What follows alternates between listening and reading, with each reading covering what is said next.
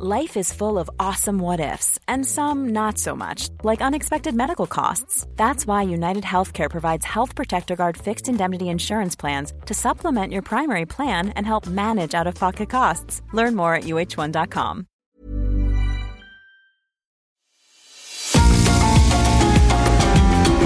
GastroLab es un lugar donde cabemos todos. Aquí encontramos historia, recetas, producto, materia prima, vinos y un sinfín de cosas que a todos interesa. Ya que con cocina y vino se aprende en el camino. Déjate llevar por el chef Israel Arechiga a un mundo delicioso que da como resultado GastroLab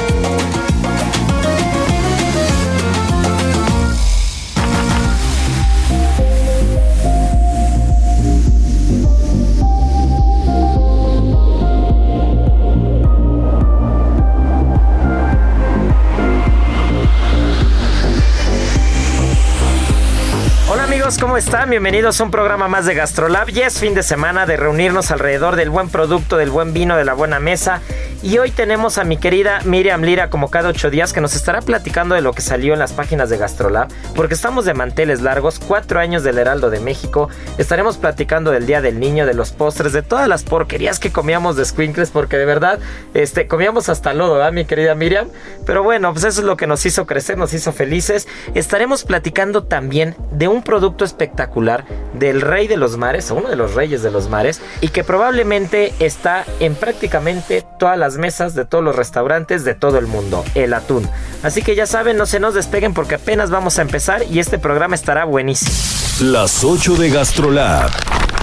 Es momento de dar un repaso por nuestras páginas. Les rêves des amoureux sont comme le bon bien du chagrin. Par la suis malheureux. Pues mi querida Miriam Lira, ¿qué fue lo que salió en las páginas de Gastrolab este fin de semana? Hola, ¿qué tal amigos de GastroLab? Yo feliz de estar compartiendo este fin de semana con todos ustedes. Seguimos todavía celebrando el Día del Niño, ¿por qué no? Y esta edición de, de GastroLab estuvo marcada pues por todos los postres deliciosos que nos han gustado desde que somos pequeños y que la verdad nos siguen gustando. Quien diga que no, miente.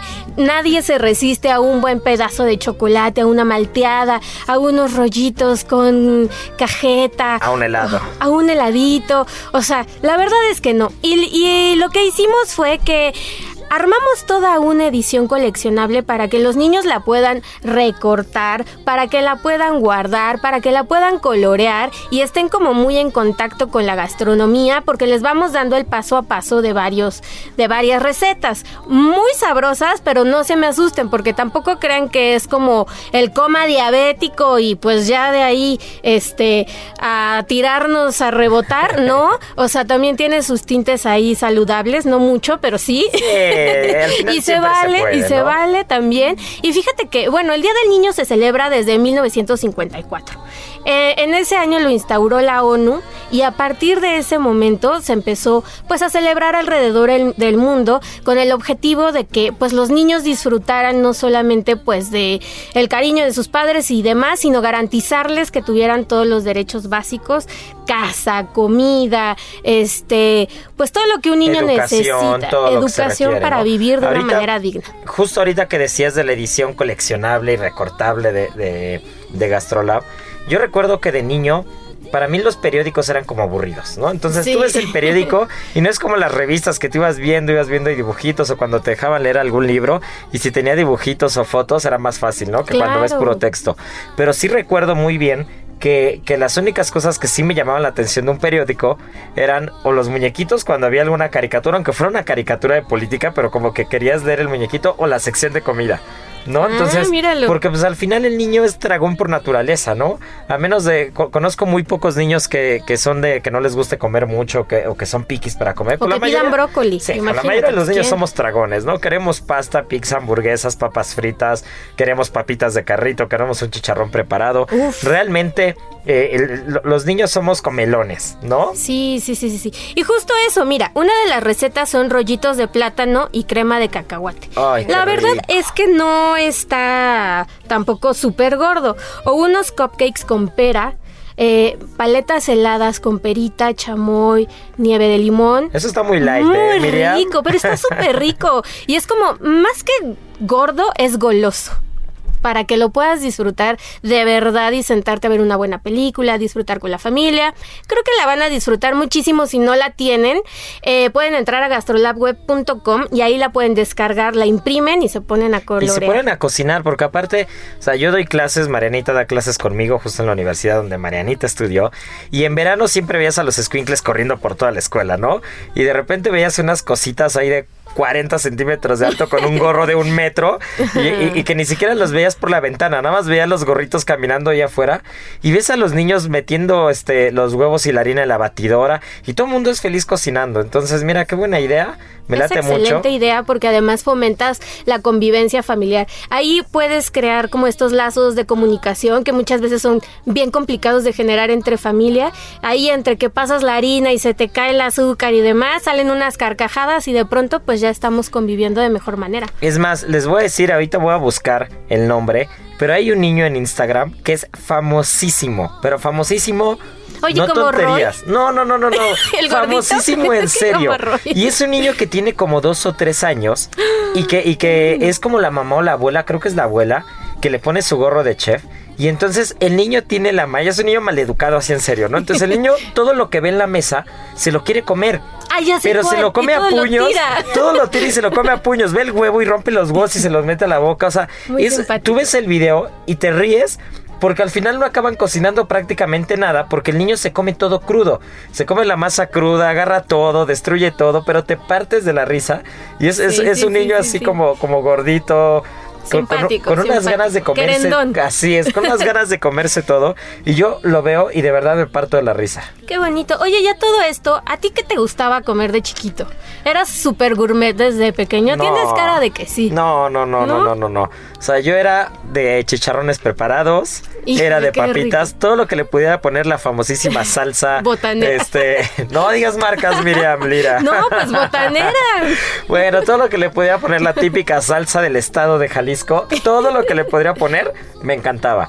Qué Fueran rico. unas, fueran unas papas este, de marca, fueran papas de carrito. Este, es más, me acuerdo.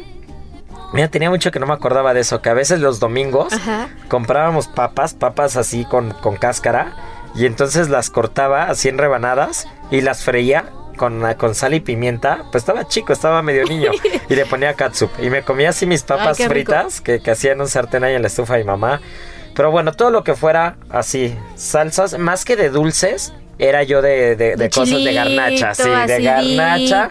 Helados también, helados me gustaban mucho los helados. Este, igual de niño de esas anécdotas curiosas, me acuerdo que a veces me ponía, no sé, a lavarle la estufa a mi mamá, ¿no? Para que me diera dinero. Y cuando me daba dinero iba y compraba helados, ¿no? Para ella y para mí. Ah. Entonces, sí, la verdad es que me la pasé muy bien de niño. Comí, comí como campeón, se nota al día de hoy. Este, que, No, que- está que flaquito comida, que chef. comida, que comida no me faltó. Se nota que este, que esta lonja no es de, no es de este desnutrido. Pero este, pero sí, o sea, yo era de que, de que había que eh, cerrarle el pico de tanta garnacha que comía, ¿eh? Híjole, por aquí ya también está la chef Marianita. A ¿Tú ver, qué Mariani- Marianita, ¿tú qué comías? ¿A qué le entrabas? Ay, es que la verdad yo le entraba todo porque mis papás tenían una tienda de abarrotes. Entonces, qué- No, qué bueno. sí, entonces cada así cada pasada era como que te jalabas como el panquecito este cubierto de chocolate relleno de, de fresa o las papitas o el refresco y aparte la familia por parte de mi mamá tiene paleterías. Entonces, No, cada que íbamos como a Me- Michoacán, me, a me Cuernavaca, consta, me consta porque Marianita me ha traído helados. Una vez me trajiste uno que era de panditas. uno de panditas. Está buenísimo ese helado. Y uno de frutos secos. Eso es algo que no pediría, o sea, jamás pediría un helado de panditas, es algo que mi papá pediría. Mi papá, pues de cualquier cosa extraña, así, helado Yo de también. chicle, helado de pandas, helado de cualquier, cualquier tontería, mi papá es el que los pide, ¿no? Sí. Pero esa me acuerdo que trajo uno Marianita y está buenísimo. Pues así, sí, siempre teníamos paletas, helados y aparte la tienda, yo creo que por eso eran obesa de chiquita. Bueno, todavía, no, de verdad, veo mis fotos y le decía, mamá, de verdad, ¿por qué no me cerraban? Era una bola. Mira, y ahorita con todo y los tres sellos, los dos sellos, los 14 Exacto. sellos. Ahorita igual me controlo un poco, pero lo sigo comiendo. Ahorita Ay, no Marianita puedo. hace unos postres que se de Ay, sí, es una delicia. Bueno, tenemos que confesar que aquí afuera de la cabina hay una máquina de este de Sí. refrescos y chucherías. y casualmente cada que, cada que venimos a grabar saliendo, este, compro algún chocolate o alguna cosa. Yo sí soy goloso. Por ejemplo, el chocolate de niño no era muy chocolatero, pero ahorita puedo agarrar el típico chocolate con el huevito adentro. Ajá, me sí, puedo comer, o sea, si digo que me puedo comer 30 de una sentada, de verdad me puedo comer 30 de una sentada. Es una locura. Y antes no comía tanto chocolate. Y no solo por el premio, ¿eh? Imagínate. No, al premio da igual, lo que quiero es el chocolate, ¿no?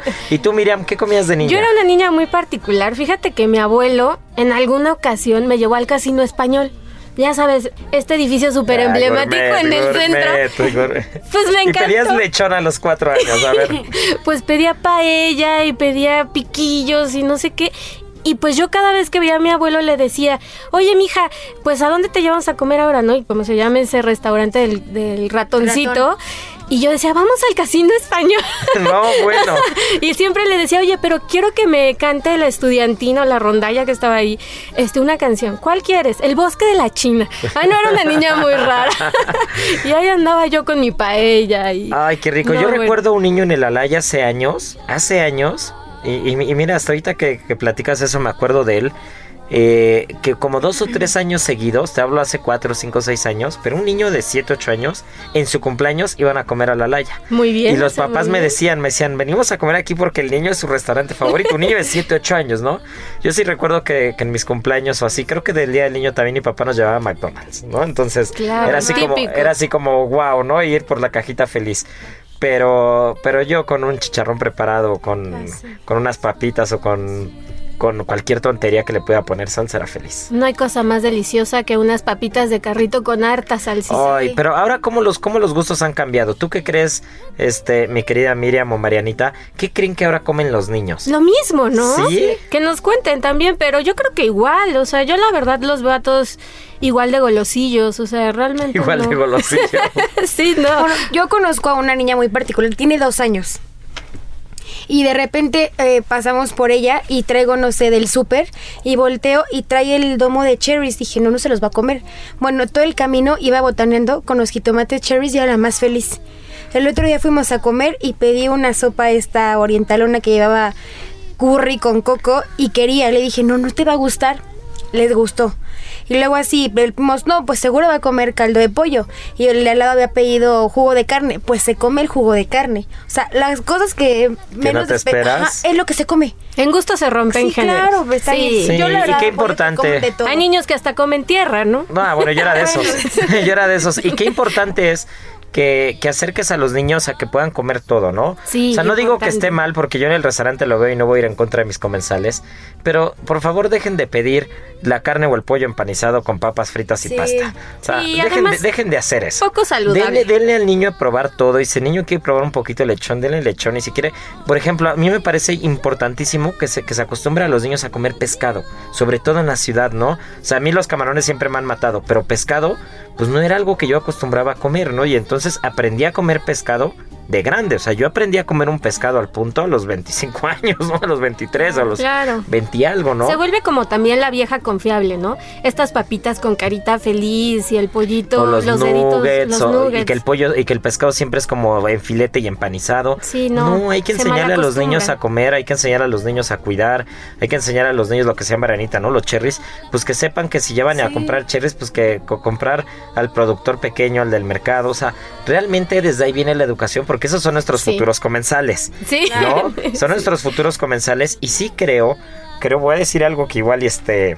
A igual y me quieren fusilar, pero sí creo que también eh, a ciertos niveles o cier- ciertos estratos sociales se acostumbra a los niños de manera diferente.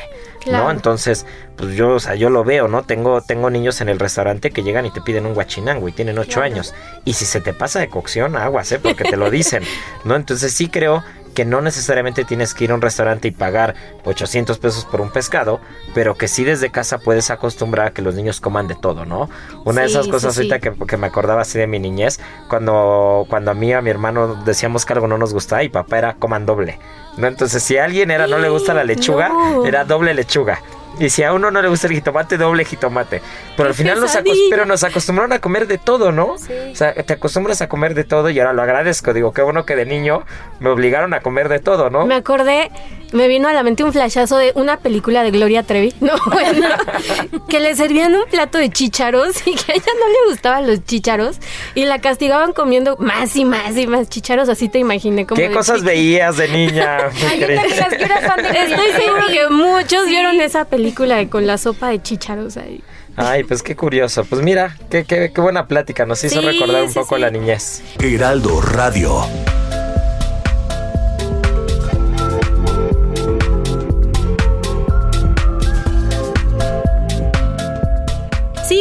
Y, y lo que decías es muy importante, ¿no?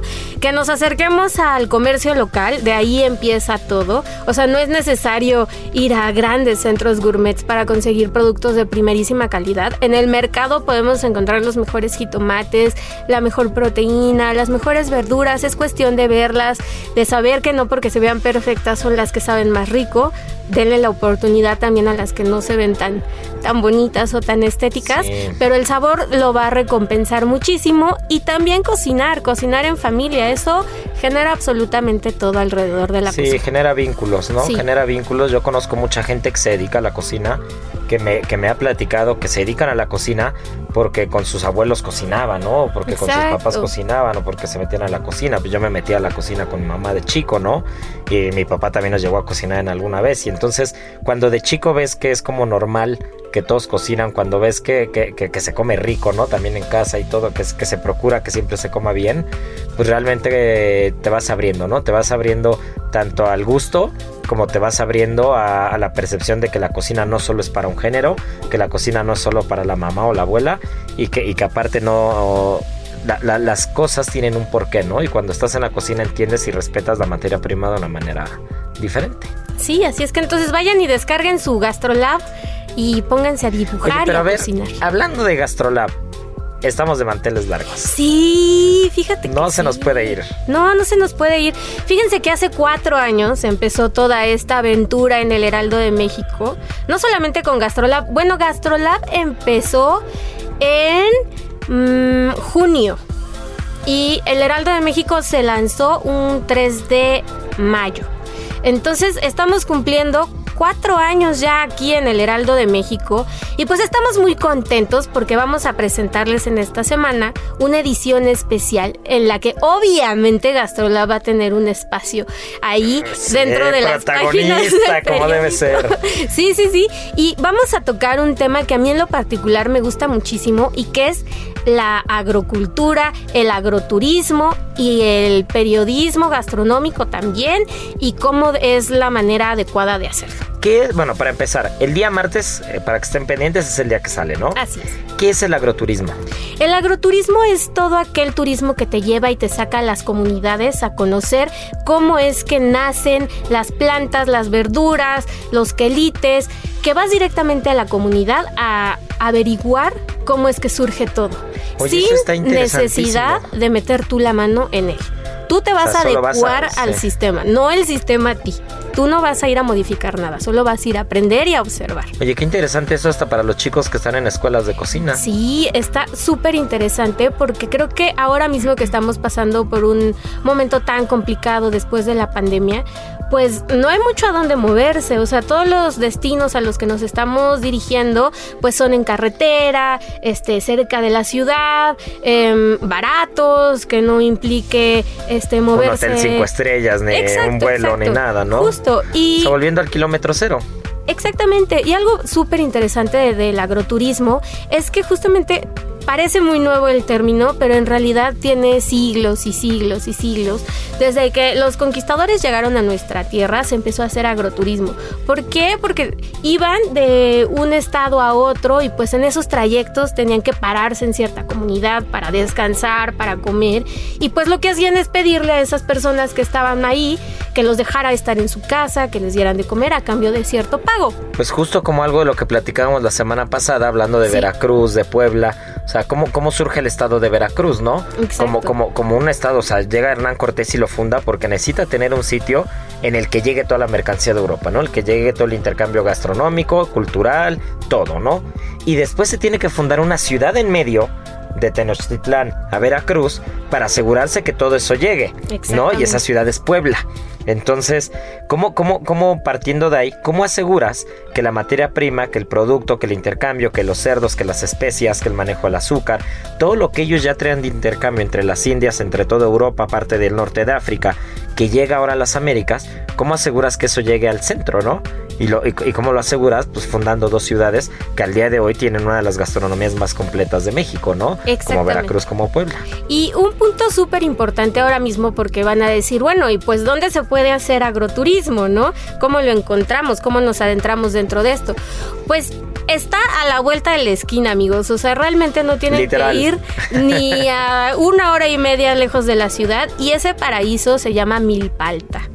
Una alcaldía, o sea, ni siquiera vamos a estar fuera de la ciudad, se llama Milpalta, que es un paraíso porque todavía preserva como estos lugares en donde hay campo, donde hay sembradíos, donde puedes ver a los borregos en completa libertad y es uno de los principales productores de nopal emblema nacional, símbolo nacional. El 30% de toda la producción de nopales que se da en este país sale de ahí. Y bueno, ¿qué no podemos hacer con los nopales? ¿Qué, qué tantos platillos no sabemos y disfrutamos día a día? Es parte de la, de la dieta super diaria de todos los mexicanos. Y pues bueno, ahí en Milpa Alta hay un lugar muy interesante que se llama la Ruta de la Milpa y que encabeza el chef Jorge Córcega.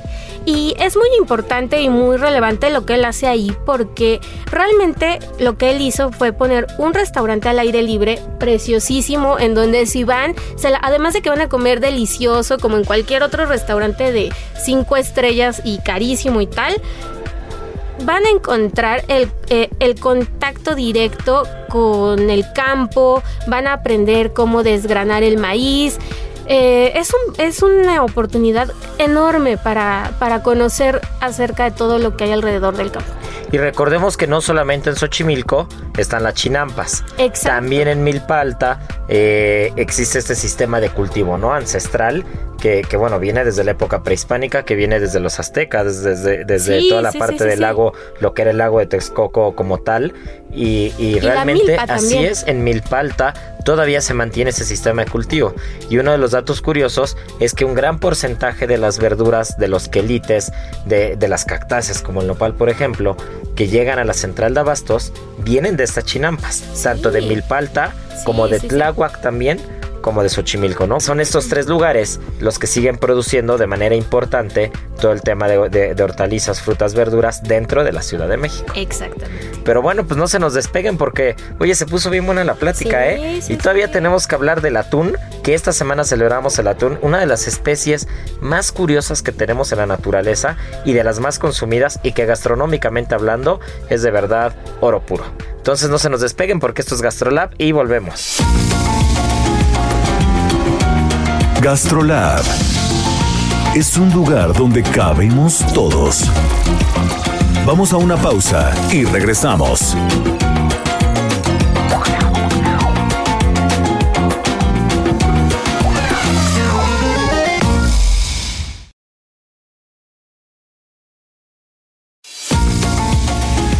GastroLab, estamos de regreso.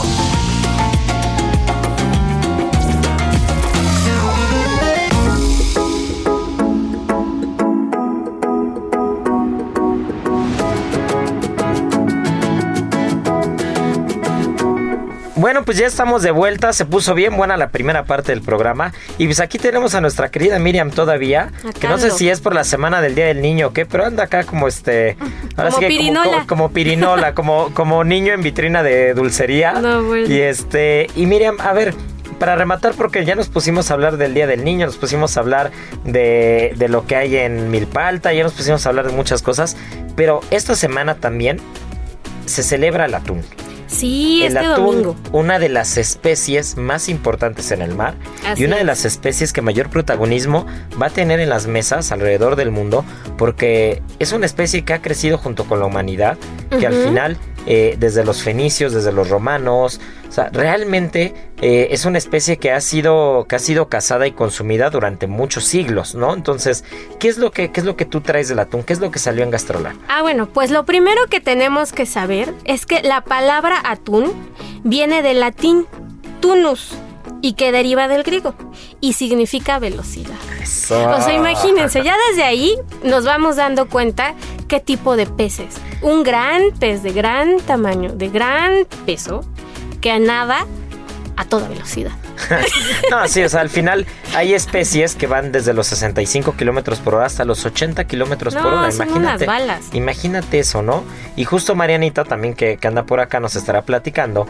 Pero, pero la, la variedad de especies que hay es muy diversa. Y sobre todo, según la región en la que estamos, vamos a ir encontrando diferentes tipos, ¿no? Está desde el atún que desova en Japón y llega a las costas de- del Pacífico mexicano, que esa es otra cosa muy curiosa, ¿no? Cuando hablamos de atún de cultivo, no es como que, no, no- no es lo que pasa con las salmoneras, que ya lo hemos platicado muchas veces, o la sí, lubina sí. rayada, que lo platicamos recientemente, sino que el atún, por ejemplo, ese atún en particular, que es el aleta azul, que va desde las costas de- del Pacífico mexicano en Baja California Norte hasta el mar de Japón de Soba y regresa, eh, este atún en particular, por ejemplo, cuando hablamos de atún de corral o de engorda en México, se agarran los cardúmenes completos de atún, se arrastran dentro del mar, no se sacan, se arrastran, se llevan a una especie de corrales marinos y ahí se engordan. Híjoles. Entonces, ¿qué es lo que pasa? Que un atún vive en promedio 20 o hasta 40 años, un atún muy longevo, ¿no? Pero estos atunes pues que, que- que probablemente tardarían 5, 6, 7 o 10 años en alcanzar 150, 180, 200 o 250 kilogramos de peso en ese, en ese periodo de 8 a 10 años, los llevan a esta especie de corral en las costas mexicanas, los engordan y en un año ya los tienen de 100 kilos, ¿no? Ya está listo Y el después atuncito. ese atún se exporta eh, sobre todo a Japón, ¿no? Que yo tuve oportunidad hace como tres o cuatro años que estuve en Tokio. Eh, les voy a platicar esa historia. Yo sé que les encanta escuchar en mis historias, en lo que, en lo que, en, en- en lo que Marianita está ahí repasando las especies de los atunes.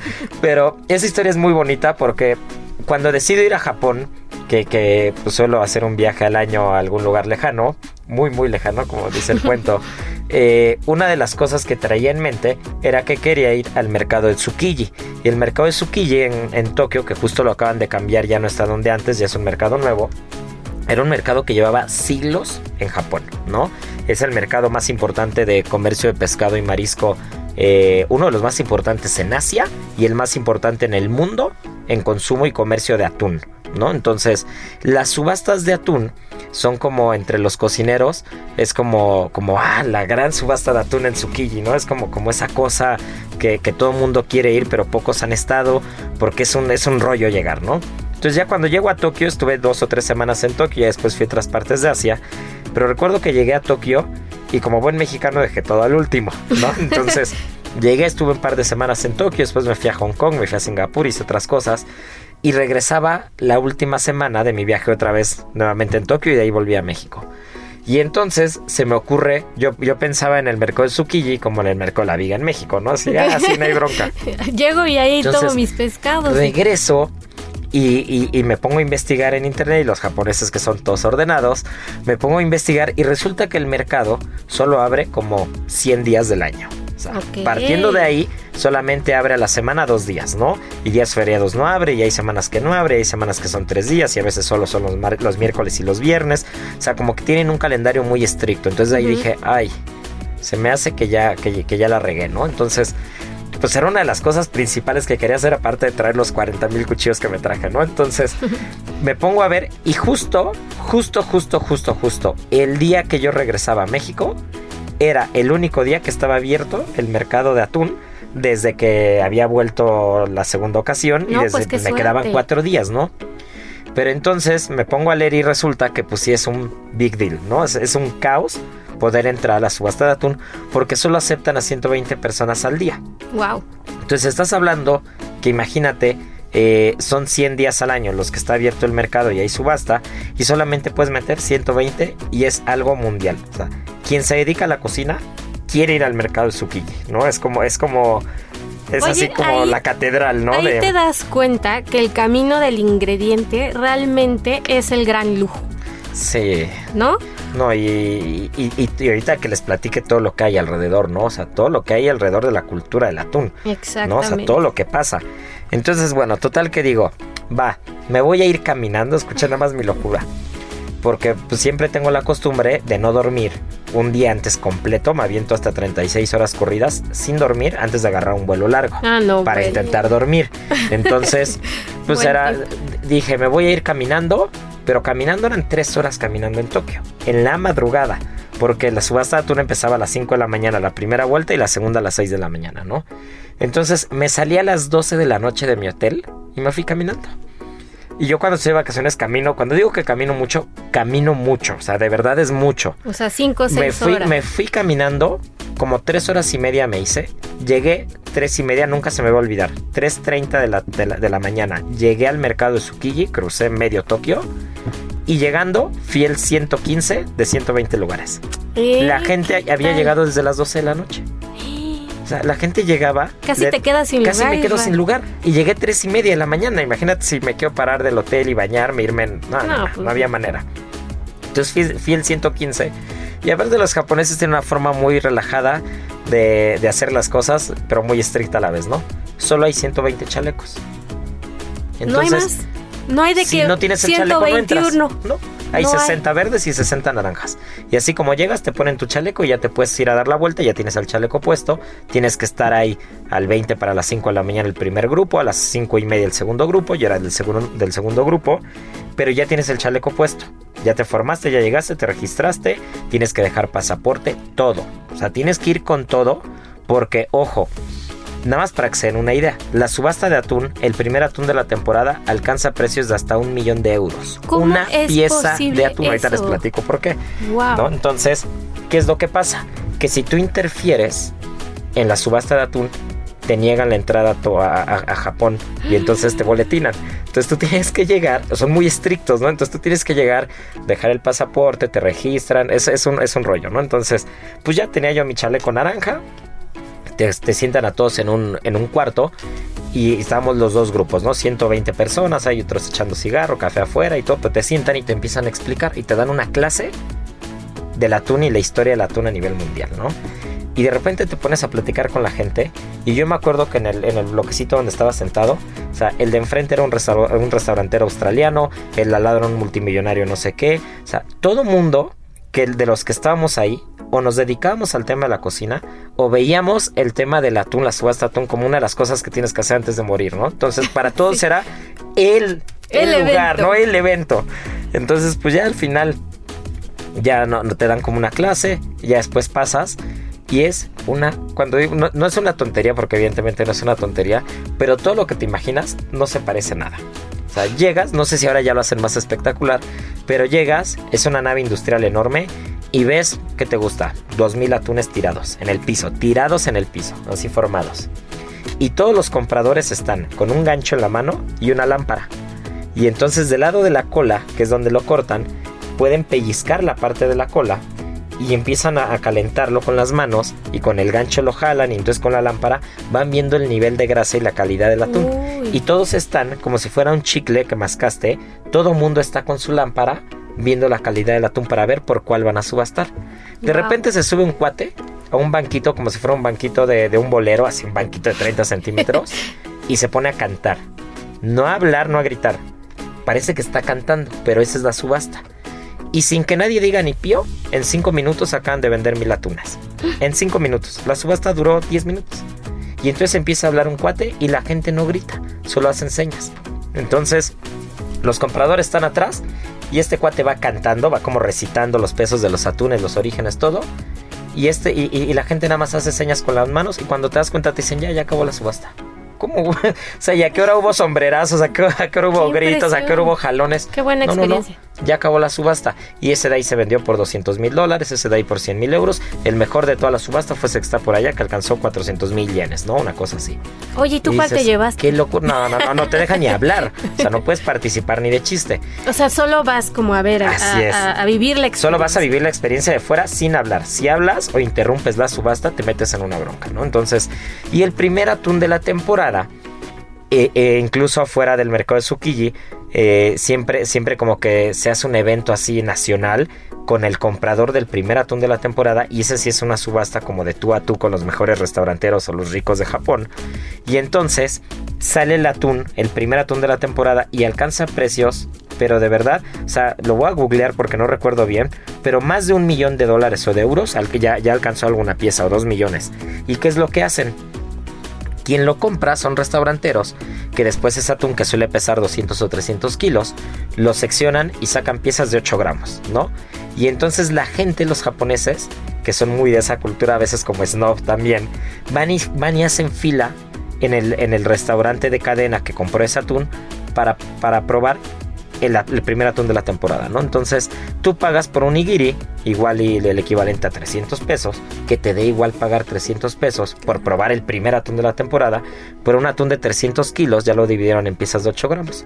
Y, el, y si ellos pagaron 2 millones de euros, el, el que lo ganó recupera un millón de euros más, ¿no? Porque lo vendió a Wow. 3, ¿no? Y entonces Qué la gente se forma y durante todo el año, yo recuerdo que fui al restaurante del que ganó la, la subasta la vez pasada y está la foto del restaurantero así un japonés gordillo con un atún como de 300 kilos en la mano, ¿no?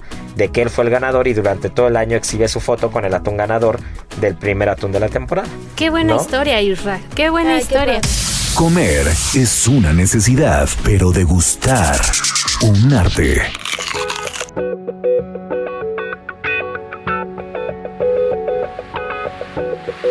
Oye, y justamente, pues eh, existe un Día Mundial del Atún desde 2017. Realmente es muy, Muy joven. Es muy joven el día y tiene que ver con el hecho de que se ha pescado muchísimo atún alrededor del mundo.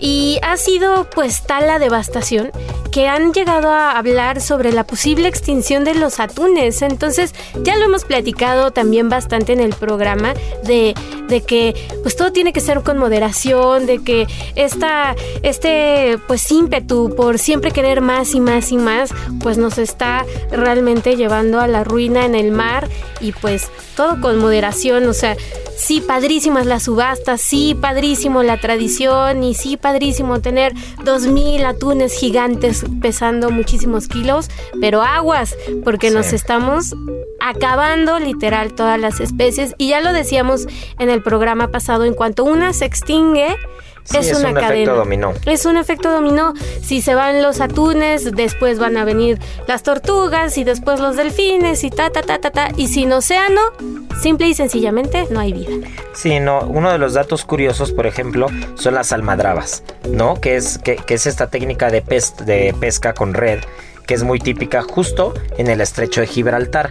Entonces, viene, viene toda la parte, digamos, se hace como una especie de embudo, ¿no? Entonces, vienen los atunes que nadaron durante, durante 80 días o 100 días, una cantidad, pero una cantidad loca, 8000 kilómetros, una cosa así nadaron y llegan justo al estrecho para llegar al Mediterráneo, ¿no? Para entrar al Mediterráneo. Y entonces, ¿qué es lo que pasaba? Pero eso viene desde los fenicios. O sea, es, es un tema que las almadrabas son como una especie de túneles o como laberintos en el mar, hechos con redes, para ir encauzando el camino de los atunes que vienen a toda velocidad, en, que, vienen en cardúmenes completos, que vienen de estas migraciones. Y entonces, pues los van como encauzando a diferentes áreas para pescarlos, ¿no? Entonces, eh, Marianita por ahí tenía un dato de cu- cuántas almadrabas quedaban, quedan vigentes al día de hoy. Según yo son como tres o cuatro que este, de más de 200, sí, mira, de más de 200 que, que, que iban desde Gibraltar a Estambul a mediados del siglo XX, al día de hoy quedan únicamente cuatro.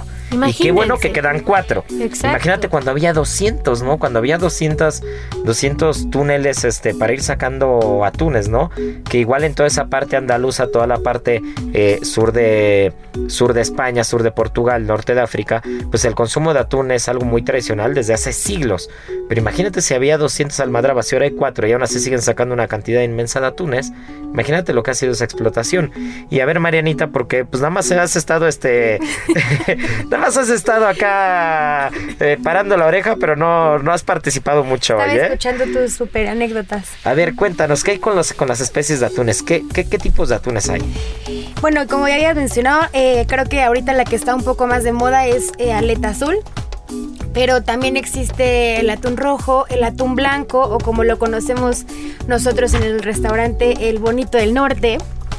Que por ejemplo, para que sea bonito del norte tiene que ser pescado en el mar Cantábrico con anzuelo para que el, el pescadito no sufra y tiene que pesar 4 kilos. O más de 4 kilos. o más ¿no? de 4 kilos. Si no, no es bonito del norte. Exacto.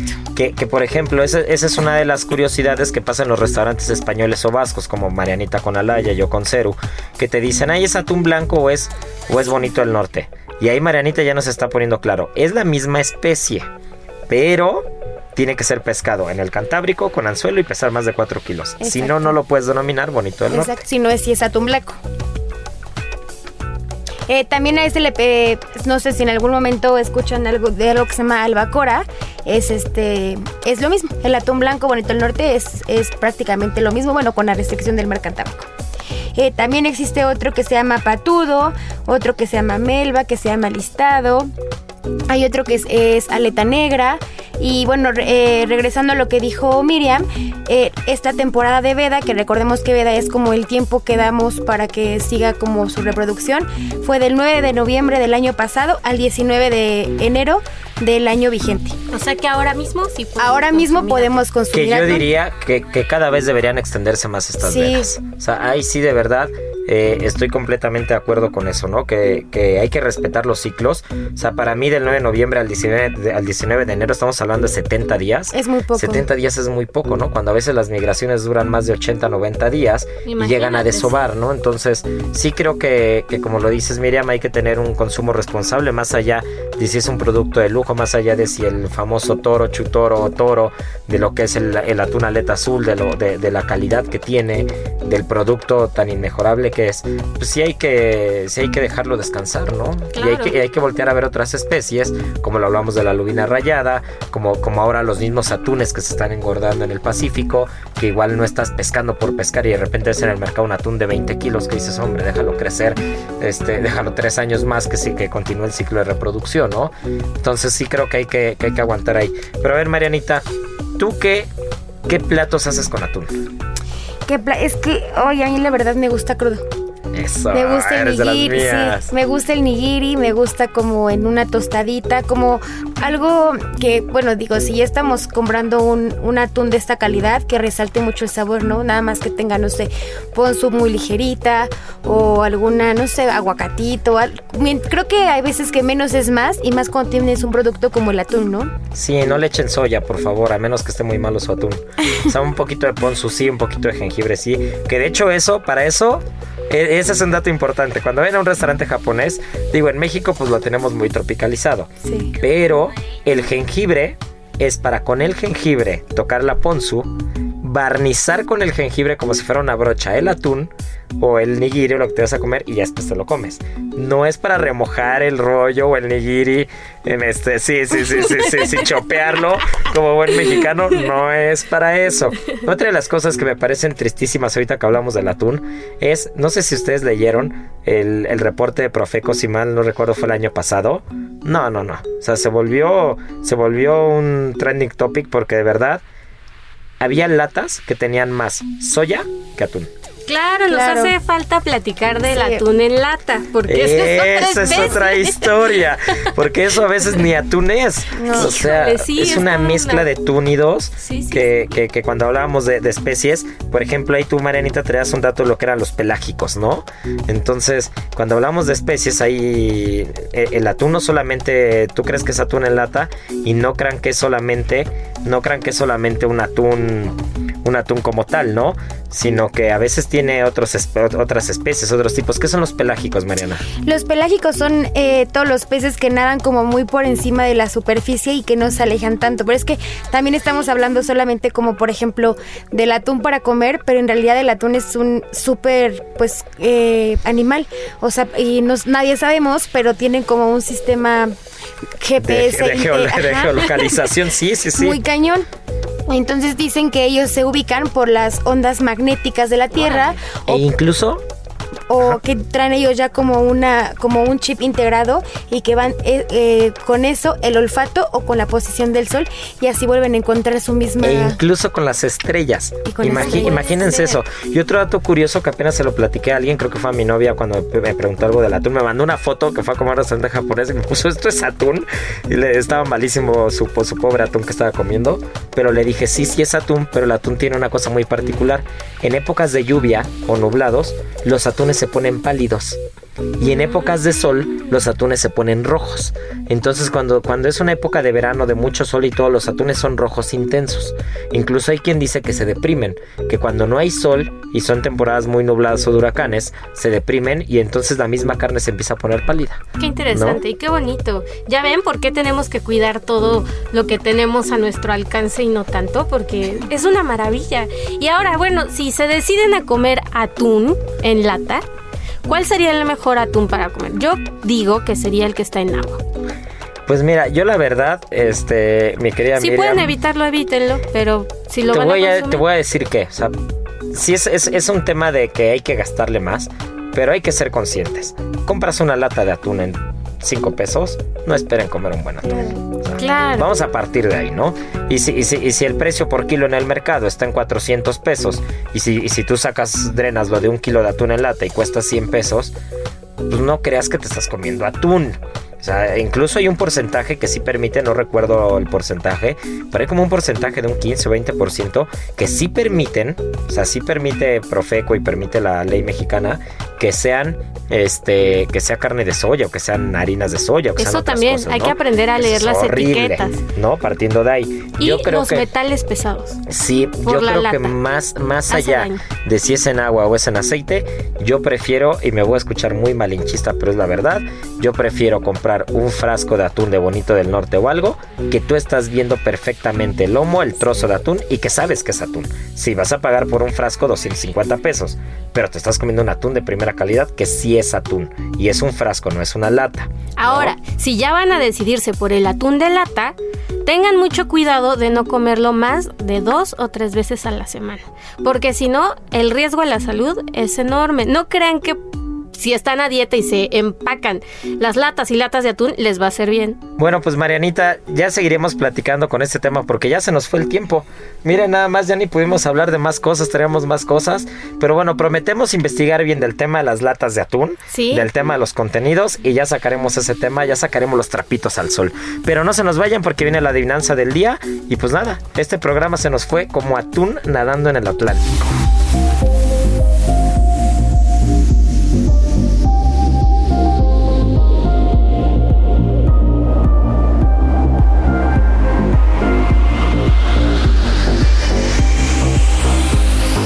Pues muchas felicidades a David Padilla, que fue el ganador de la adivinanza pasada. Y la de esta vez viene patrocinada por Miriam Lira, así que no me volteen a ver feo a mí.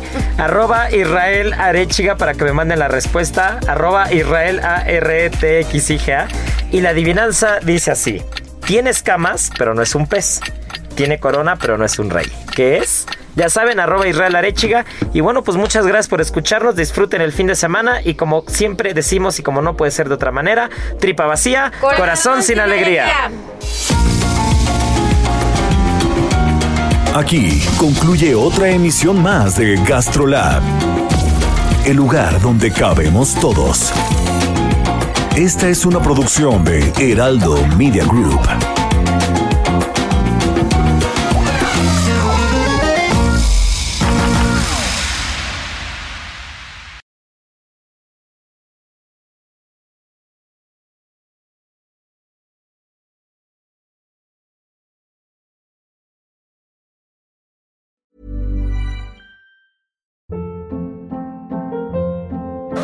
Hold up. What was that? Boring. No flavor. That was as bad as those leftovers you ate all week. Kiki Palmer here, and it's time to say hello to something fresh and guilt-free. Hello Fresh. Jazz up dinner with pecan-crusted chicken or garlic butter shrimp scampi. Now that's music to my mouth. Hello Fresh. Let's get this dinner party started. Discover all the delicious possibilities at hellofresh.com.